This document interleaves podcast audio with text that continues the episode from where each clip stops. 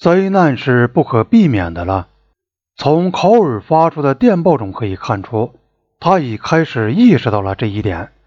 他两次警告辛德里说：“他固然担保作战行动开始时候能够取胜，但是他缺乏足以抵挡反攻的后备力量，所以要求集结陆军和空军的力量，以便挽回局势。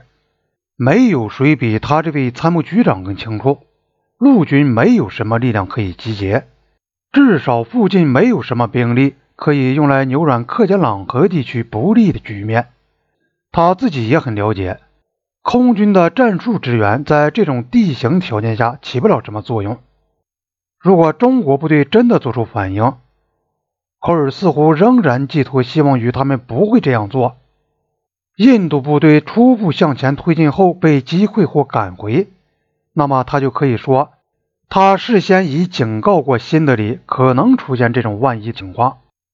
而且具体建议过应当采取哪些措施去支持他。如果他们没有听从他的建议，那么过错在于陆军总部和政府，而不在于他本人。也是在十月七日，考尔接到陆军总部转来的印度驻拉萨总领事的报告。总领事的情报员告诉他，在塔格拉后面麦克马洪线的中国一边。看到有一个师规模的重迫击炮和大炮的集结，中国部队正在谈论进攻达旺。这个情报未加任何评语就转到克杰朗和考尔的指挥部，丝毫没有说明情报局、参谋局或政府对这个情报是否重视。如果说考尔为了备案起见，在两头押了宝，以便在发生灾难时推诿责任。那么，新德里的军政官员在这方面并不落后。假如中国用上述这些大炮和迫击炮进攻达旺，考尔怎么也不能埋怨新德里没有提醒过他。从拉萨来的报告没有附任何评语，也可能是反映了新德里的有关人士这时像孤注一掷的赌徒那样，意志甚至连头脑都处于瘫痪状态。第二天，十月八日。考尔揭开了里乌纳作战行动的序幕。他命令拉加普特连队和库尔喀连队从张多开下来，加入沿河的其他部队。张多是一个很好的防御阵地，空投区就在那里。所以，如果第七旅留在张多不动，至少该旅的大部分可以就地得到给养，而不需从很远的地方运到下面的河边去。正如考尔后来形容的，克杰朗河对印度部队来说是一个危险的低洼的陷阱，但他还是把更多的部队送进了这个陷阱。十月九日，那两个营到达河边一线，从张多到河边虽是下山，也要走一整天，并在第三和第四号桥的周围进入阵地。十月九日，考尔透露了他的意图，他对普拉沙德。达尔维及其他军官说：“尽管存在着他现在亲眼看到的困难，但他也还是只好不惜任何代价，在十月十日采取一些行动，因为十日是内阁可以接受的最后的期限。”接着，他命令拉加普特连队第二天开往雍措山口。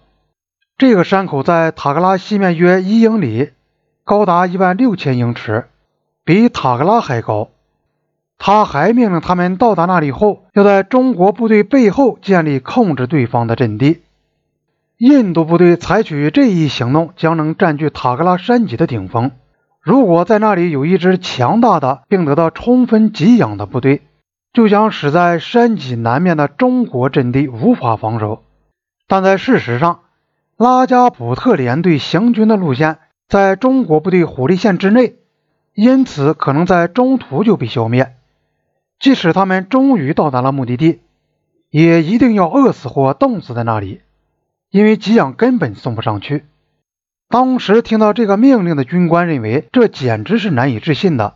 像他们一样，考尔这时对印度部队的状况也是一清二楚的，对中国阵地上的雄厚力量也是能够看到的。然而，他竟然把一个营的兵力。投进一项中国部队势必对之做出强烈反应的行动中去。中国部队一再警告说，他们不允许任何印度部队过河。事后，达尔维回忆说：“大家听了考尔宣布的命令后，都目瞪口呆。